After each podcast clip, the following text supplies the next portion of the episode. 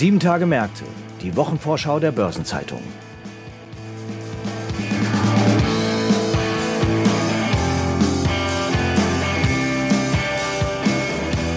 Herzlich willkommen zu einer neuen Folge von Sieben Tage Märkte, dem Wochenausblick der Börsenzeitung. Wir werfen heute einen Blick voraus auf die Kalenderwoche 30 und dort sind unter anderem Updates von Mercedes-Benz, der Deutschen Bank, von Intel und die Quartalszahlen der deutschen Börse in Sicht. Mein Name ist Sabine Reifenberger, ich bin Redakteurin der Börsenzeitung und darf Sie künftig mit meinem Kollegen Franz Kongbui immer freitags auf die wichtigsten Finanzereignisse der kommenden Woche einstimmen. Und wir starten mit einem Blick auf den kommenden Dienstag. Da legt abends die Deutsche Börse ihre Quartalszahlen vor und die ordnet für uns heute mein Kollege Christopher Kalpen ein. Er leitet das Ressort Börsen und Kapitalmarkt bei der Börsenzeitung.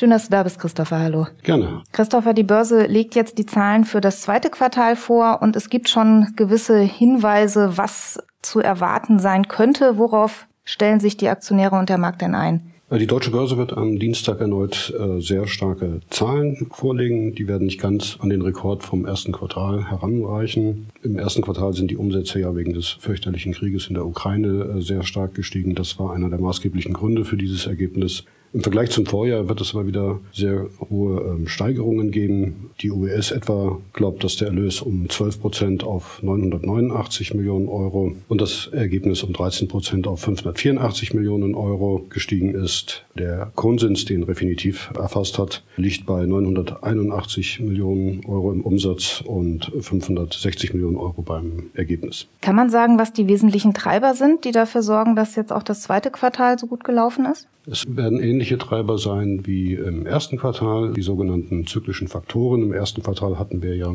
durch die gestiegenen Handelsumsätze und auch aus anderen Gründen erstmals einen Umsatz von mehr als einer Milliarde Euro.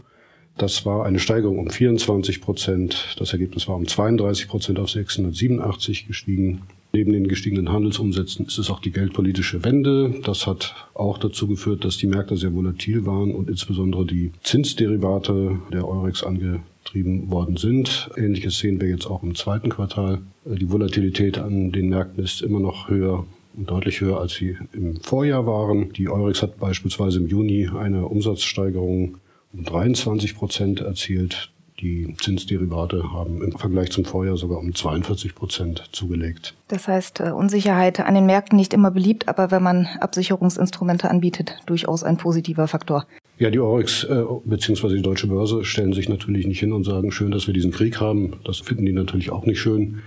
Aber es ist nun einmal so, dass das die Umsätze antreibt.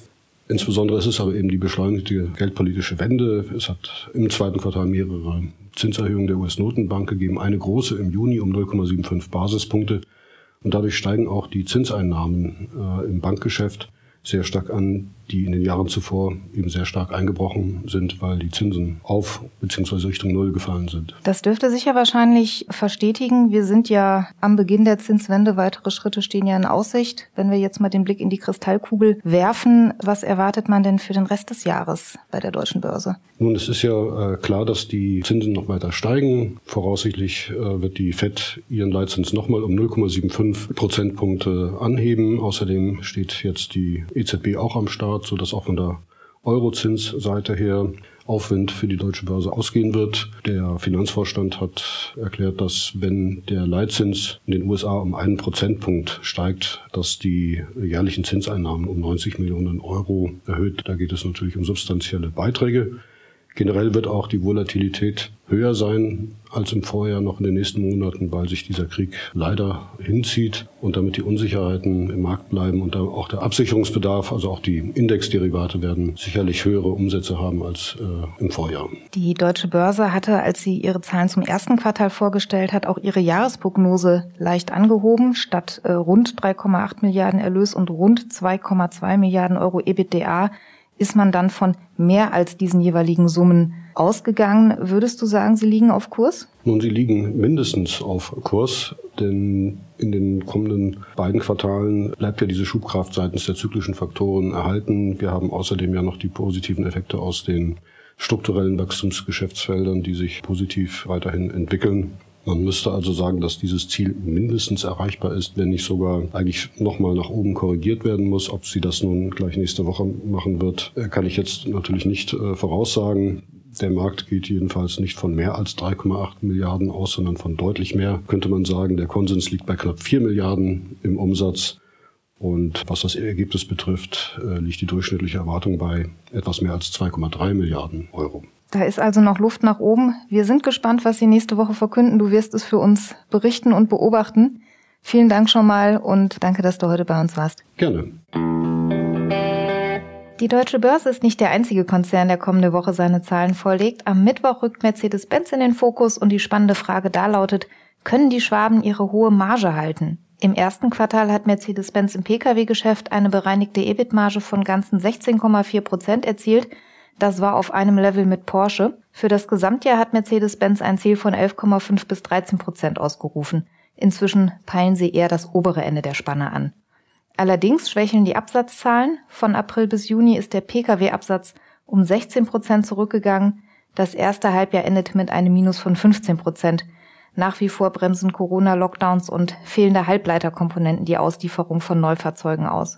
Das Analysehaus Bernstein Research hat kürzlich festgestellt, dass sich die Lieferzeiten der europäischen Autohersteller im Juni erstmals seit elf Monaten nicht verlängert haben. Das klingt für Abnehmer erstmal nach einer guten Nachricht. Es heißt aus Sicht der Analysten aber auch, wenn sich die Lieferzeiten verkürzen, könnte dies ein Anzeichen dafür sein, dass die Preismacht der Autohersteller schwindet. Deren Margen würden dadurch also unter Druck geraten. Ebenfalls am Mittwoch legt die Deutsche Bank die Ergebnisse für das zweite Quartal vor. Das Umfeld ist ungemütlich, das Investmentbanking hat sich abgekühlt und ein Konjunktureinbruch könnte außerdem zu mehr faulen Krediten führen. Bei den ersten Beobachtern kommen daher schon Zweifel auf, ob die Deutsche Bank ihr Renditeziel von 8% noch erreichen kann. Große Hoffnungen ruhen allerdings auf dem Anleihehandel. Der Blick über den großen Teich zeigt schon, dass dieser Bereich floriert. Die US-Wettbewerber haben im Handel mit festverzinslichen Wertpapieren zuletzt Zuwächse von mehr als 35 Prozent vermeldet. Das weckt jetzt auch Hoffnungen für die Deutsche Bank. Analysten trauen ihr sogar zu, das starke Vorjahresergebnis von knapp 1,2 Milliarden Euro noch zu übertreffen. Die Konsensschätzung liegt bei 1,3 Milliarden Euro. Am Donnerstag legt der kalifornische Chiphersteller Intel dann seine Zahlen vor und der hat im vergangenen Jahr an der Börse keine leichte Zeit gehabt. Auch für das abgelaufene zweite Quartal rechnen Analysten mit eher schlechten Nachrichten. Laut FactSet erwarten sie im Schnitt einen Ergebnisrückgang von 1,28 Dollar auf 70 Cent je Aktie. Rückenwind hat Intel allerdings vor wenigen Tagen durch ein Paket des US-Senats erhalten – über Fördergelder und Steuererleichterungen sollen der Chipindustrie insgesamt 52 Milliarden Dollar bereitgestellt werden. Klingt viel, aber ein Bernstein-Analyst zeigte sich davon wenig beeindruckt. Er meinte, mit Blick auf den Investitionsbedarf der Branche komme das Paket eher einem Rundungsfehler gleich. Neben der laufenden Quartalsberichterstattung gibt es noch einige weitere Themen, die die Märkte in Atem halten. Am Dienstag wird es auf der politischen Bühne spannend, denn dann kommen die EU-Energieminister in Brüssel zu einem Sondertreffen zusammen. Ebenfalls am Dienstag beginnt am Bundesverfassungsgericht die Verhandlung zum 750 Milliarden Euro schweren Corona-Wiederaufbaufonds der Europäischen Union. Dieses Geld soll eigentlich dem wirtschaftlichen Aufbau in der EU nach der Pandemie zugutekommen. Die Kläger sind dagegen der Ansicht, dass eine solche gemeinschaftliche Verschuldung unzulässig sei. Die Verhandlung soll voraussichtlich bis Mittwoch dauern. In Nürnberg beginnt am Dienstag die Messe für Bio-Lebensmittel Biofach und die Kosmetikbranche trifft sich zur Messe für Naturkosmetik Vivanes. Beide Messen dauern bis zum Freitag. Am Mittwoch veröffentlicht der Europäische Automobilherstellerverband ACEA e die Zahlen zu den Nutzfahrzeugneuzulassungen im Juni und in den USA wird der Zinsentscheid der FED erwartet. Am Donnerstag richtet sich der Blick dann auf das IFO-Institut, das veröffentlicht ein Update zum Geschäftsklima für Ostdeutschland. Und am Freitag beginnt die internationale Fachmesse für nachhaltige Textilien Innertex in Hofheim. Das Landgericht Ingolstadt will am Freitag ein Urteil im sogenannten Gender Gap Prozess fällen. Vor Gericht streiten derzeit ein VW-Manager und die Konzerntochter Audi um die Verwendung von Gender Gaps in E-Mails und Arbeitsaufträgen. Und auch einige Ratingergebnisse gibt es zum Ausklang der kommenden Woche. Die Agentur Fitch veröffentlicht am Freitag das Ratingergebnis für Norwegen. Moody's legt Ratingergebnisse für Finnland und Litauen vor und S&P veröffentlicht die Ratingergebnisse für Albanien und Luxemburg. Weitere anstehende Termine aus Unternehmen, aus Politik und Wirtschaft sowie Updates zu wichtigen Konjunkturindikatoren finden Sie in der Übersicht heute auf Seite 2 der Börsenzeitung oder online unter börsen-zeitung.de slash Finanzmarktkalender. Und natürlich wird auch wieder gefeiert in der kommenden Woche. 60 Jahre alt wird Thomas Olemotz, Vorsitzender des Vorstands bei dem IT-Systemhaus Bechtle. Ebenfalls den 60. begeht Frank Anuscheid, stellvertretender Aufsichtsratsvorsitzender der V-Bank und bis Februar 2019 Chief Operating Officer im Vorstand der Commerzbank.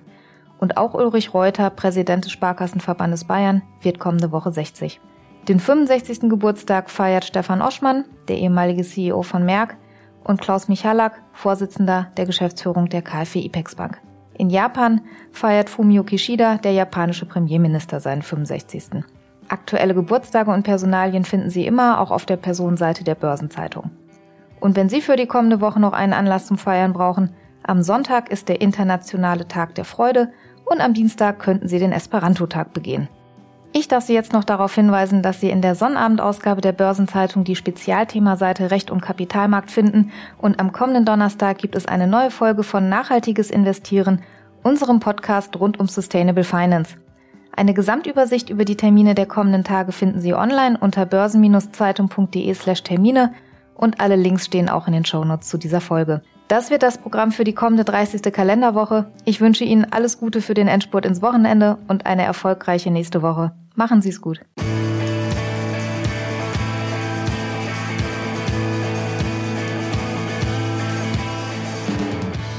Das war Sieben Tage Märkte, die Wochenvorschau der Börsenzeitung. Präsentiert von ZEB, der führenden Beratung für Financial Services in Europa.